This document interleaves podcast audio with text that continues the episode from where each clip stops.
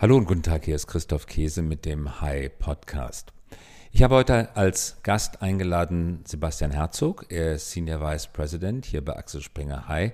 Er war vorher bei der Lufthansa und ich spreche mit ihm heute über die Frage, wie organisiert man Innovation in Unternehmen.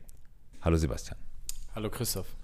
Du warst vorher bei der Lufthansa und hast dort den Innovation Hub aufgebaut. Der Innovation Hub ist von der Zeitschrift Kapital zum erfolgreichsten Innovation Hub Deutschlands gewählt worden und gilt allgemein in der Branche als wirklich das Musterbeispiel. Was ist der Grund für den Erfolg des Lufthansa Innovation Hubs?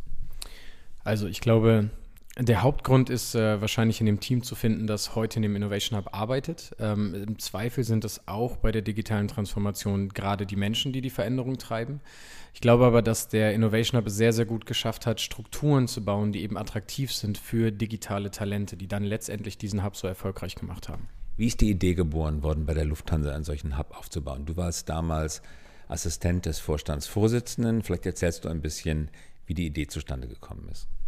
Genau, also im Jahr 2012 war ich Assistent des vorherigen Lufthansa-CEOs Christoph Franz und ähm, wir haben uns in einem kleineren Kreis aus mehreren Personen die Frage gestellt, wie reagiert Lufthansa auf diese digitale Transformation? Es gab diverse Großprojekte im Kerngeschäft, einfach digitaler zu werden, die Lufthansa weiterzuentwickeln. Aber es gab noch keine Antwort darauf, wie positioniert sich Lufthansa gegenüber der Startup-Szene, wie eignet man sich auch das Know-how und die Methodik von Startups an. Und was wir damals gemacht haben, ist, dass wir uns systematisch angeschaut haben, was bedeutet eigentlich Startup und Travel. Also es gibt 3000 Travel-Startups da draußen.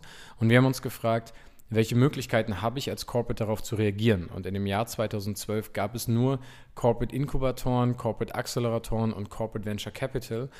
Und da warst du zu dem Zeitpunkt noch Assistent des Vorstandsvorsitzenden. Ganz genau. Und äh, was war eure Antwort auf die Frage, wie man es organisieren sollte? Äh, die Antwort darauf war, dass wir zum einen gesagt haben, äh, wir glauben, wir brauchen eine separate Organisationsform dazu. Also wir brauchen irgendwie eine Brücke zwischen diesen Welten. Und die Aufgabe war ganz klar, wir haben gesagt, wir haben nicht die Antwort auf die Frage, wie diese Innovation aussehen muss, deshalb muss es eine sehr, sehr flexible Struktur sein. Und das war die Gründungsidee für den Lufthansa Innovation Hub als separate Einheit. Das heißt, heute ist der Lufthansa Innovation Hub eine GmbH, eine Tochterfirma der Lufthansa zwischen Lufthansa als Konzern und der globalen Travel Tech Szene. Nun gibt es viele Innovation Hubs, die gegründet werden aus dem aus der Hoffnung heraus, dass man ganz tolle neue Firmen gründet, dass man selber Inhaber der besten Ideen ist, dass man eigentlich im Hause alle Ideen hat, die man braucht für die digitale Zukunft und die dann nur noch in die Tat äh, umsetzt. Das war bei euch ein Stück weit anders, ja? Genau, also wir haben äh, gesagt, das, was es eigentlich braucht, unserer Meinung nach, sind zwei Landkarten. Wir haben gesagt, es braucht einerseits die Landkarte genau dieser ganzen Opportunitäten da draußen. Was kann man digital in Travel alles machen? Welche Geschäftsmodelle sind draußen möglich? Wo werden welche Startups gegründet? Wo fließt Geld hin? Was sind quasi die Wetten, wenn man so will, die außerhalb der Lufthansa in dieser Branche abgeschlossen werden? Nur, wenn man nur diese Landkarte nimmt und die versucht ins Kerngeschäft zu transformieren, dann passiert relativ wenig, weil niemand im Kerngeschäft genau darauf gewartet hat. Das heißt, es braucht eine zweite Landkarte und das ist die Landkarte der internen Bedürfnisse des Kerngeschäfts. Und da machen, glaube ich, viele Corporates den Fehler, nur diese interne Landkarte zu nehmen und zu sagen, darauf macht man eine Projektpipeline und setzt das einfach um. Man baut einfach das, was das Kerngeschäft will. Wir haben damals gesagt, es ist die Aufgabe des Innovation Hubs, diese beiden Landkarten übereinander zu legen und damit zu identifizieren, welche Themen Lufthansa treiben sollte, die sowohl die internen Bedürfnisse adressieren, als auch basierend sind auf den externen Opportunitäten, die wir sehen. Aber warum könnte denn die externe Landkarte, die ja von Leuten, die nicht aus der Luftfahrt kommen, meistens wertvoller sein oder interessanter sein als die interne Landkarte. Die interne Landkarte wurde ja gerade von Leuten gemacht, die aus dem Kerngeschäft kommen. Warum sollte überhaupt jemand sich von außen anmaßen zu äh, können, es besser zu wissen? Also wir haben, äh, ich muss schmunzeln bei, bei der Frage, weil wir haben damals ein äh, Slide für den, für den Lufthansa-Vorstand gemalt, auf dem wir im Endeffekt dargestellt haben, dass von den Top 10 Travel-Apps, wie das ja auch zu verniedlicht gesagt wird, aus dem Jahr 2013, die ähm, damals fast 100 Milliarden eine Marktkapitalisierung auf die Waage gebracht haben. Ähm, keine davon wurde von einem Industrie-Insider gebaut. Also selbst die großen, und man kann jetzt Airbnb und Uber im heutigen Sinne, dem wird man nicht gerecht, wenn man sie nur in die Kategorie Travel packt, aber keines dieser Unternehmen wurde von einem Travel Insider gebaut. Das sind alles Leute gewesen, die von außen auf die Industrie geguckt haben, die irgendeine Ineffizienz entdeckt haben und diese Ineffizienz radikal abgeschafft. Aber da nochmal nachgefragt. Ähm, gib uns doch mal ein Beispiel für, für solche Ineffizienz und warum es nicht ein traditionelles Unternehmen gewesen ist, das diese Ineffizienz erkannt hat und durch ein Startup, durch eine Technologie, durch ein Geschäftsmodell angegriffen hat. Ich gebe mal ein Beispiel, ähm, vielleicht wie sogar der Lufthansa Innovation Hub eine Ineffizienz der eigenen Branche irgendwo aufdecken konnte. Und zwar ist so etwas wie Check-in eine riesige Ineffizienz. Check-in, äh, wenn ich persönlich als, als Reisender eine E-Mail bekomme, in der drin steht, ich möchte bitte meinen Nachnamen und die folgenden fünf Buchstaben in irgendein System einer Airline. Also der Buchungscode, die ja. fünf Buchstaben. Genau, der Buchungscode, die fünf Buchstaben des Buchungscodes. Dann muss ich mich als Reisender schon fragen, warum macht das System das nicht von alleine? Wenn mir das System diese E-Mail schicken kann, mach es doch alleine. Die Industrie hat aber über gar kein Incentive verfügt, diesen Check-in abzuschaffen, weil das ein sehr relevanter Customer-Touchpoint war, weil es unterschiedliche Gründe gab, die operationell dazu geführt haben, das aufrechtzuerhalten. Aus Kundensicht ist eine sehr große Ineffizienz.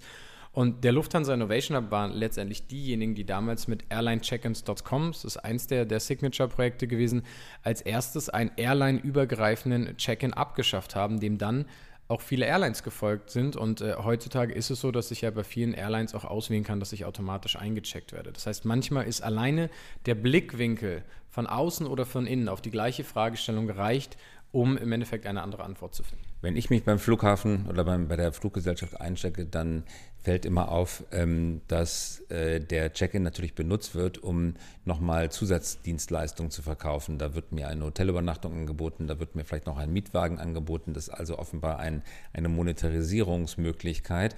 Und dann seid ihr als Innovation Hub gekommen und habt dann der Lufthansa gesagt, nein, diese Monetarisierungsmöglichkeit, die nutzen wir jetzt nicht, weil sie stört den Kunden.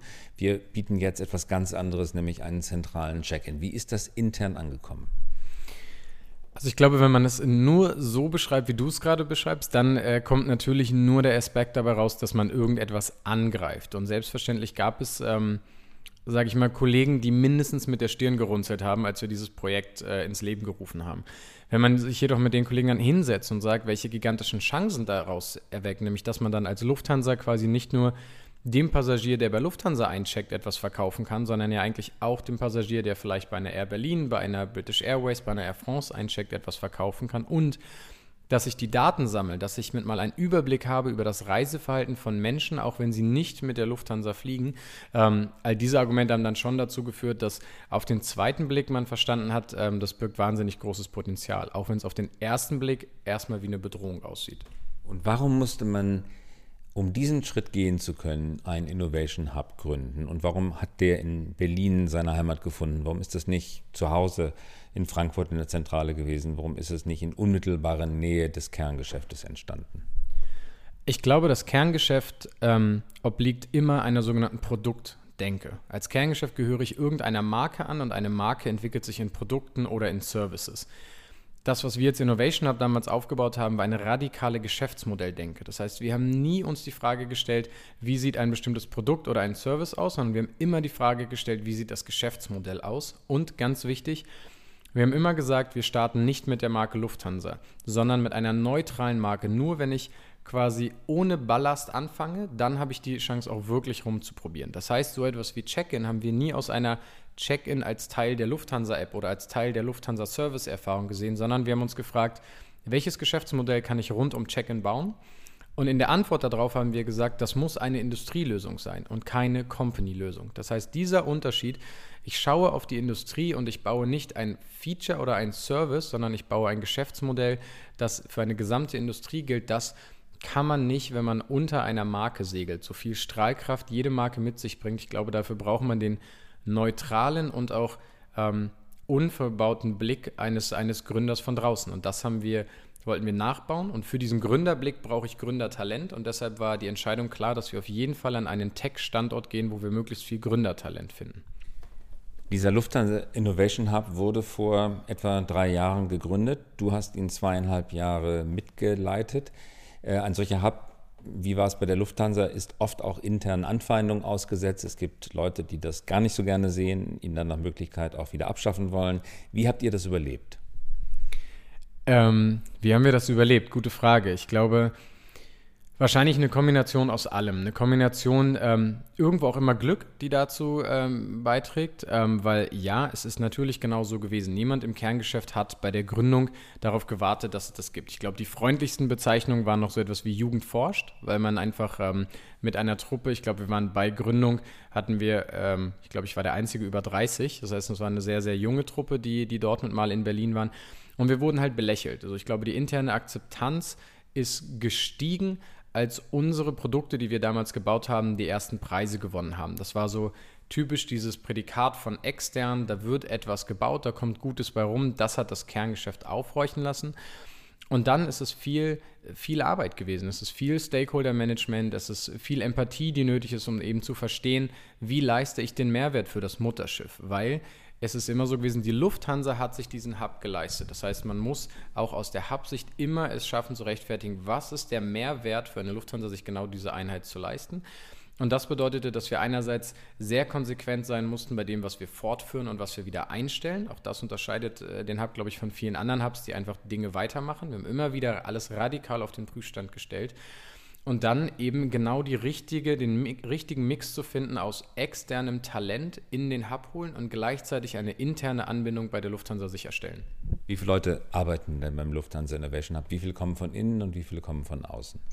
Also jetzt arbeiten 19 da und ich muss kurz sehen, es sind nur noch zwei, die vorher im Konzern gearbeitet haben. Das heißt 17, die von extern dazu kamen wichtig. Und ich glaube, auch das macht den Hub besonders. Inzwischen sind es Unternehmertalente, die von Zalando, von Project A, von Number 26 zu dem Innovation Hub gewechselt haben. Das heißt, ähm, dort hat die Lufthansa etwas gebaut, was in dem sogenannten War for Talent und War for Digital Talent absolut mithalten kann, was sicherlich zum Großteil auch Talente sind, die normalerweise nicht ins Kerngeschäft irgendeines deutschen Corporates wechseln würden, jetzt aber in einem solchen Hub sind. Und die Frage dann aus einer Lufthansa ist immer, wie kann ich davon profitieren? Wie kann ich auch diese Menschen, diese Talente irgendwie im Kerngeschäft in Fragestellungen einbinden? Weil ich glaube, wechseln, also die Hoffnung, dass so jemand ins Kerngeschäft wechselt, ähm, auf die Hoffnung würde ich mich nicht verlassen. Aber es gibt mannigfaltige Varianten, diese Menschen einzubinden. Es ist eine externe Firma, richtig? Also eine eigene GmbH. Ja, korrekt. Und die Leute haben ihre Verträge bei dieser GmbH, sie sind nicht Angestellte, Angestellte der Lufthansa AG. Auch korrekt, genau. Und ist das ein Nachteil oder ein Vorteil bei der Suche nach Talenten gewesen?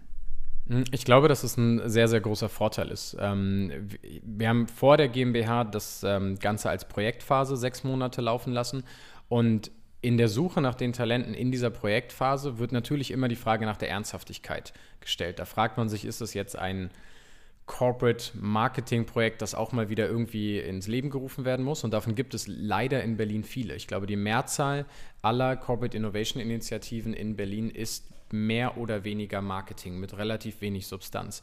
Ähm, und die Frage der Ernsthaftigkeit kann ich auch durch eine eigene Unternehmensgründung erstmal untermauern. Das ist nur ein Argument, aber es ist zumindest mal eins, wo auch jeder von außen weiß, da ist der Corporate den Weg gegangen und hat eine separate Tochterfirma gegründet. Das mache ich nicht so schnell wie eine kleine Taskforce ins Leben rufen.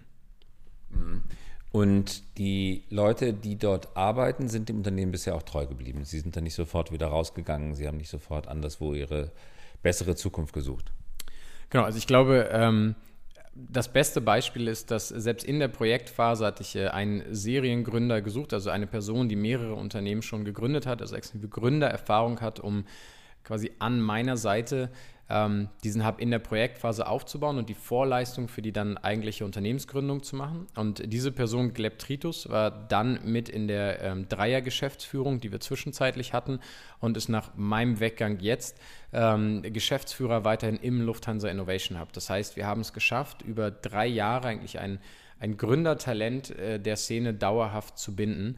Und alle weiteren Personen, natürlich gibt es Fluktuationen in dem Hub, aber die ist, glaube ich, in dem normalen Bereich. Wir haben immer noch, glaube ich, drei Personen, die seit Tag 1 mit dabei sind. Nun ist unter Experten sehr umstritten die Frage, gibt es unterschiedliche Meinungen, ob ein Hub Produkte selber bauen sollte oder ob ein Hub eigentlich eher die Infrastruktur ist, die zwischen diesen drei Grundvarianten des Tätigwerdens in, im Digitalbereich zu entscheiden hat. Die eine Variante ist, Partnerschaften zu bauen, ähm, oder einzugehen. Die zweite Variante ist es, eigene Firmen zu bauen. Die dritte Variante ist es, ähm, in andere Unternehmen zu investieren, also Anteile zu kaufen. Also diese beiden Denkschulen, selber bauen versus Infrastruktur sein, um zwischen Bauen, Partnerschaft und Investitionen zu entscheiden. Welche, welche Meinung hast du zu dem Thema? Also ich habe die eine relativ klare Meinung, dass ich ähm, glaube, es tut gut, wenn man sich eine gewisse Anzahl von Personen leistet, die wie eine Art andere Strategieabteilung, andere Marktforschung, andere Produktentwicklung eben sehr flexibel auf diese ganzen digitalen Opportunitäten schaut und dann in der Tat ähm, die Vorarbeit leistet, um danach entweder etwas zu bauen, zu partnern oder zu investieren. Ich glaube aber auch, dass wenn man an einem bestimmten Punkt angekommen ist und einfach merkt, jetzt gibt es einen Schwerpunkt, dass man dann auch nochmal deutlich stärker separieren kann. Also um ein konkretes Beispiel zu nennen, ähm, Unternehmen wie Innogy oder wie auch die Lufthansa haben einen Hub, der eigentlich Partnerbild und zum Teil auch Invest mit abdeckt. Ein Familienunternehmen wie Fissmann zum Beispiel hat für jede dieser strategischen Instrumente eine eigene Einheit gegründet, hat also mit auf der Ebene Bild mit WhatX einen Company Builder für den IoT-Bereich, hat im ähm, Invest-Bereich, im Venturing-Bereich Vito Ventures gegründet und hat den Innovation Boiler für das Thema Partnerschaften im Kerngeschäft. Ähm, beides, glaube ich, ähm, sind sehr valide Ansätze. Ähm, ich glaube, was es nicht braucht und was schwierig ist, wenn man selber bauen möchte und dann eine große Anzahl von Personen direkt auf so ein Thema committet. Also ich sehe den Fehler bei vielen Corporates, die in der digitalen Transformation vor allen Dingen Massen von IT-Talent anwerben, also nicht Unternehmertalent, sondern Softwareentwickler, IT-Talente. Und da ist die große Schwierigkeit, wenn ich mir davon viele Personen leiste, weil die sind nicht günstig, die sind auch in Berlin nicht günstig, dann muss ich intern rechtfertigen, was die machen sollen. Ich komme also unter den hohen Druck, dort einen Business Case direkt am Anfang zeigen zu müssen. Das wiederum bedeutet, ich gebe den Leuten Projekte, die ich heute schon kenne, was bedeutet, die Leute arbeiten an Themen, die ich mir im Kerngeschäft überlegt habe. Das heißt, bestenfalls mache ich Nearshoring. Nearshoring, das deutsche Wort dafür wäre verlängerte Werkbank. Man macht im Prinzip das, was man zu Hause auch macht. Vielleicht ist es für den Entwicklungschef auch gar nicht uninteressant, es in dieser eigenen Firma machen zu lassen, weil da vielleicht am Anfang die Gehälter niedriger sind, aber im Laufe der Zeit wäre was vermutlich deine These, nähern sich sozusagen die Entwicklungsstrukturen äh, in der neuen Firma denen der alten Firma an und man hat eigentlich das gleiche, was man vorher auch hatte. Genau, und die Konsequenz ist, äh, Konsequenz ist, für so eine verlängerte Werkbank bekomme ich sicherlich IT-Talent, aber kein Unternehmertalent, weil Unternehmer bekomme ich nur dann, wenn ich Strukturen geben kann, die ein hohes Maß an Flexibilität und Freiheit auch einfach bieten, weil es geht ja darum, eben sehr unternehmerisch äh, zu agieren. Das heißt auch die Möglichkeit zu haben, Ideen zu pivotieren, umzuwerfen, auch schnell erste Prototypen zu bauen. Das kann ich nicht, wenn ich aus dem Kerngeschäft eine bestehende Produktpipeline umsetzen soll. Nun hört man auf der anderen Seite aber oft auch den Verdacht von Unternehmen, von Unternehmenschefs, die darüber nachdenken, einen solchen Innovation Hub zu gründen.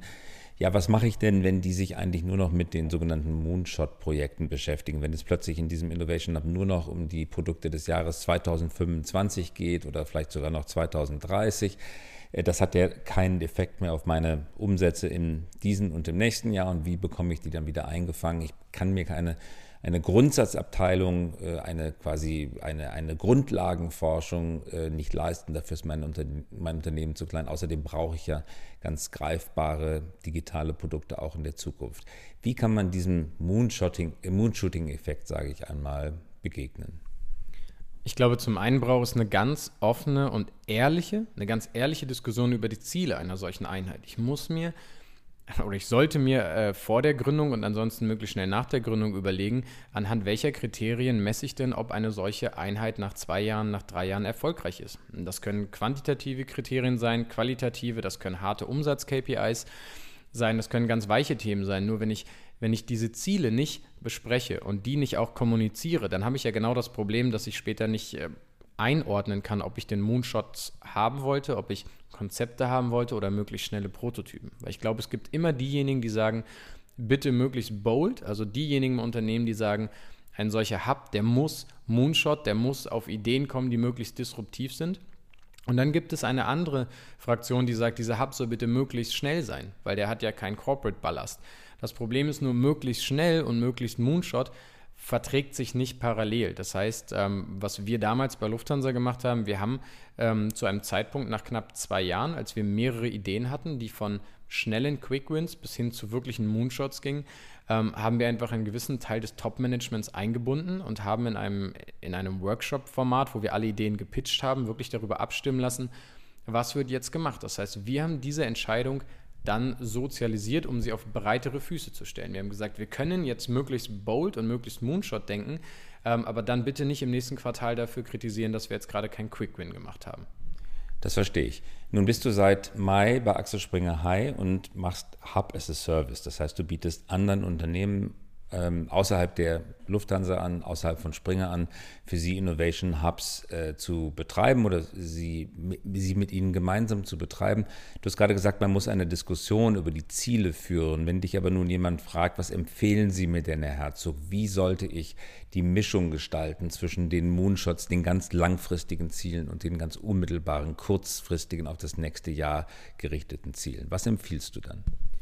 Also die klare Empfehlung ist da am Anfang wirklich äh, die sogenannten Quick Wins, die Leuchtenprojekte, also am Anfang Dinge umzusetzen, die einfach möglichst schnell sind, weil ich brauche das fürs Storytelling. Man braucht das, um Mitarbeitern erklären zu können, was macht dieser Hub eigentlich. Man braucht es, um externem Personal erklären zu können, was macht dieser Hub eigentlich.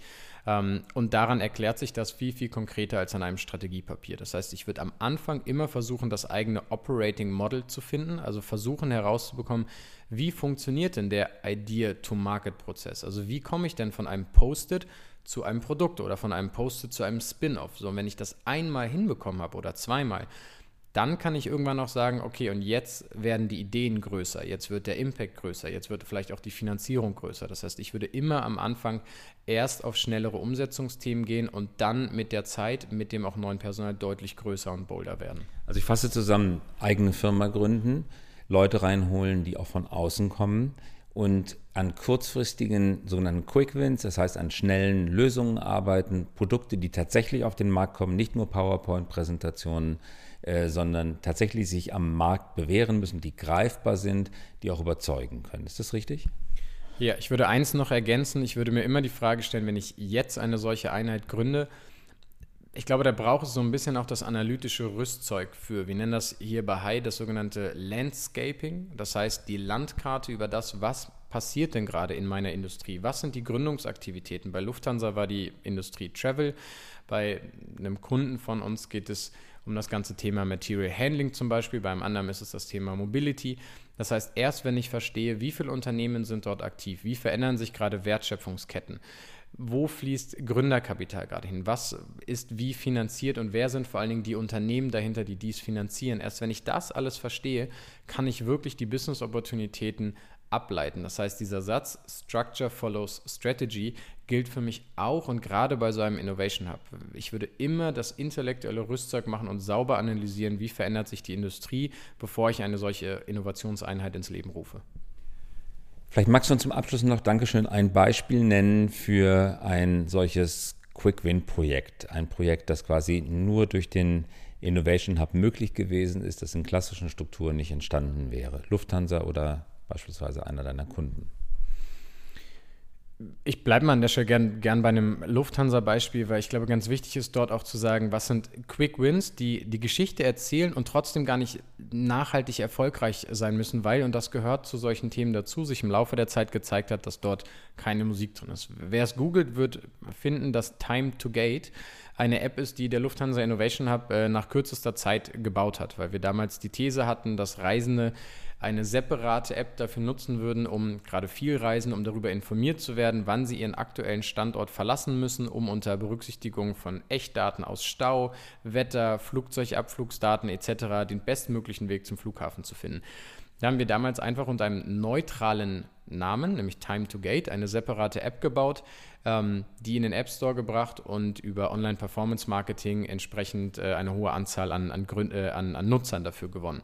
Ähm, das ist so ein typischer Quick-Win. Daran konnte man sehr gut die Geschichte erzählen, was meinen wir mit neutralen Produkten abseits der Lufthansa, mit Lösungen, die nicht nur für eine Lufthansa, sondern für mehrere Airlines funktionieren.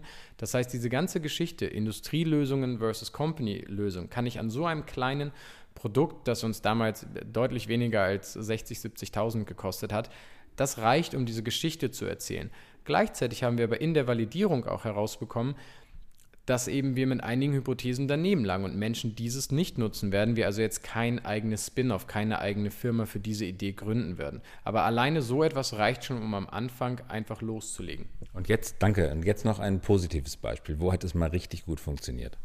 Ich glaube, das richtig gute Beispiel ist ähm, die Lufthansa API. Das ist äh, gerade. Die Schnittstelle also. Richtig, es gibt äh, eine, eine Schnittstelle. Ähm, die Lufthansa hat bei Gründung des Lufthansa Innovation Hubs in Zusammenarbeit zwischen dem IT-Chef der Lufthansa und dem, des Lufthansa Innovation Hubs gemeinsam eigentlich die Vision entwickelt, alle Daten, die intern innerhalb der Lufthansa generiert werden, grundsätzlich extern zur Verfügung stellen zu können. Natürlich nicht beliebig und frei, sondern erstmal technologisch als Plattform. Daraus ist das Portal entstanden, ähm, developer.lufthansa.com. Das ist die führende Lufthansa API, also Lufthansa Programmierschnittstelle, auf der genau diese Daten ähm, mit externen Partnern ausgetauscht werden können. Ist ein Riesenerfolg, eine Community, auf der sich mehr als 500 Entwickler freiwillig angemeldet haben, um auf diesen Daten einzelne Geschäftsmodelle zu bauen. Ähm, alleine in einem quasi Stealth-Modus, ohne dass das groß bekannt Also Stealth-Modus unsichtbar noch, ohne dass es bekannt geworden, gegeben wurde. Genau, ohne Marketing gab es in dem Jahr, die Zeit weiß ich noch aus meiner Zeit, Jahr 2016, mehr als 100 Millionen Calls, also 100 Millionen Datenabrufe auf dieser Plattform. Das heißt, sie wird aus der Industrie genutzt, gilt als großes Vorbild zum Beispiel auch für die Automobilbranche und ist in engster Zusammenarbeit zwischen IT und Innovation Hub erfolgt. Das ist äh, sicherlich ein Beispiel, was äh, zu den sehr großen und sehr weitreichen gehört und hat äh, zuletzt, ich glaube, vor knapp acht Wochen auch mehrere Preise gewonnen. Allerletzte Frage, allerletzte Frage, Sebastian. Die ein, zwei, drei größten Fehler bei der Gründung eines Hubs, beim Betrieb eines Hubs. Du hattest vorhin gesagt, dass viele Hubs in Berlin anderswo nicht so richtig gut funktionieren. Was sind die Fehler, die dort gemacht worden sind in Stichworten? Ich äh, drehe es mal um ähm, und sage gleich, was sind die vier Dinge, die es meiner Meinung nach als Erfolgsfaktoren braucht, die eigentlich genau das Gegenteil dann, dann von den Fehlern sind. Ich glaube, es gibt ähm, zwei Dinge, die kann man sich nur erarbeiten, die kann man sich nicht erkaufen und deshalb sind sie so wahnsinnig wichtig. Und das ist zum einen C-Level-Commitment, also wirklich jemanden auf Vorstandsebene. Also C-Level heißt auf Vorstandsebene, am, am besten der Chef, der Vorstandsvorsitzende, der Geschäftsführer steht dahinter. Richtig, jemand aus dem Vorstand, weil es gibt ein paar Entscheidungen, nämlich die Frage, ich habe eine Idee, die das Kerngeschäft konterkariert oder angreift, soll die umgesetzt werden oder nicht. Ich habe bestimmte Regeln des Kerngeschäfts, die außer Kraft gesetzt werden möchten. All solche Entscheidungen brauchen letztendlich eine Person im Vorstand, die dort ihre schützende Hand drüber. Das ist ein Thema. Genauso wichtig, und das unterschätzen leider viele Einheiten, ist aber auch das Involvement des Top-Managements. Wenn man nur das Backing des Chefs hat, des Oberchefs, dann kann eine solche Einheit auch gut ausgetrocknet werden. Wenn das restliche Management mit verschränkten Armen dort steht, bekommt diese Einheit keinen Zugriff zu Daten, keinen Zugriff zu wichtigem Industrie-Know-how und wird irgendwann austrocknen. Sie wird vielleicht nicht geschlossen, aber es gibt viele Einheiten in Berlin, wo weniger Talente da sind, wo es jetzt nur noch zwei, drei, vier Personen gibt, die dort gerade arbeiten, weil sie im Endeffekt ausgetrocknet sind. Und oftmals, weil eben diese Einheiten es nicht geschafft haben, dem Management ganz klar mitzuteilen, was der Mehrwert für die Firma ist. Das sind zwei wichtige Erfolgsfaktoren. Das sind die beiden Sachen, die man sich nicht kaufen kann, richtig? Und welche Sachen kann man sich kaufen? Genau, und dann gibt es ähm, zwei Dinge. Die eine ist, wir haben vorhin darüber gesprochen, über das Talent. Ich glaube, es ist eine goldene Regel, dass mindestens 50 Prozent der Personen, die in einem solchen Hub arbeiten, von extern hinzukommen sollten. Warum kann ich mir das erkaufen? Weil mit extern meine ich in einem Anstellungsverhältnis, nicht irgendwie als Freelancer, aber ich kann natürlich am Anfang, wenn ich es nicht schaffe, die Person einzustellen, wenn ich noch nicht die Story habe, die Vision habe, die diese Menschen überzeugt, kann ich mir natürlich über Freelancer auch helfen. Das heißt, da gibt es ein Umgehungskonstrukt. Und der vierte Tipp, die vierte goldene Regel?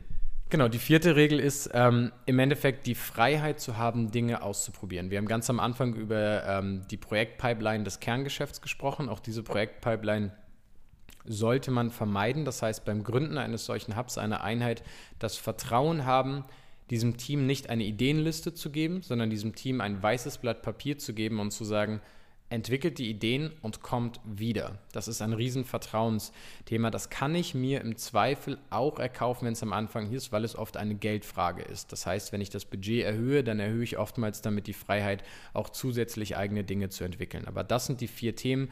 Die Freiheit, Dinge auszuprobieren, mindestens 50 Prozent externe Mitarbeiter, einen im Vorstand, der das ganze Thema beschützt und eine breite Akzeptanz im Top-Management. Ich glaube, wenn man sich die vier Ziele nimmt und die systematisch verfolgt, ist man auf einem sehr guten Weg. Sebastian Herzog war das. Ganz herzlichen Dank fürs Vorbeikommen. Hier ist der High Podcast und wir hören uns wieder in der kommenden Woche. Vielen Dank.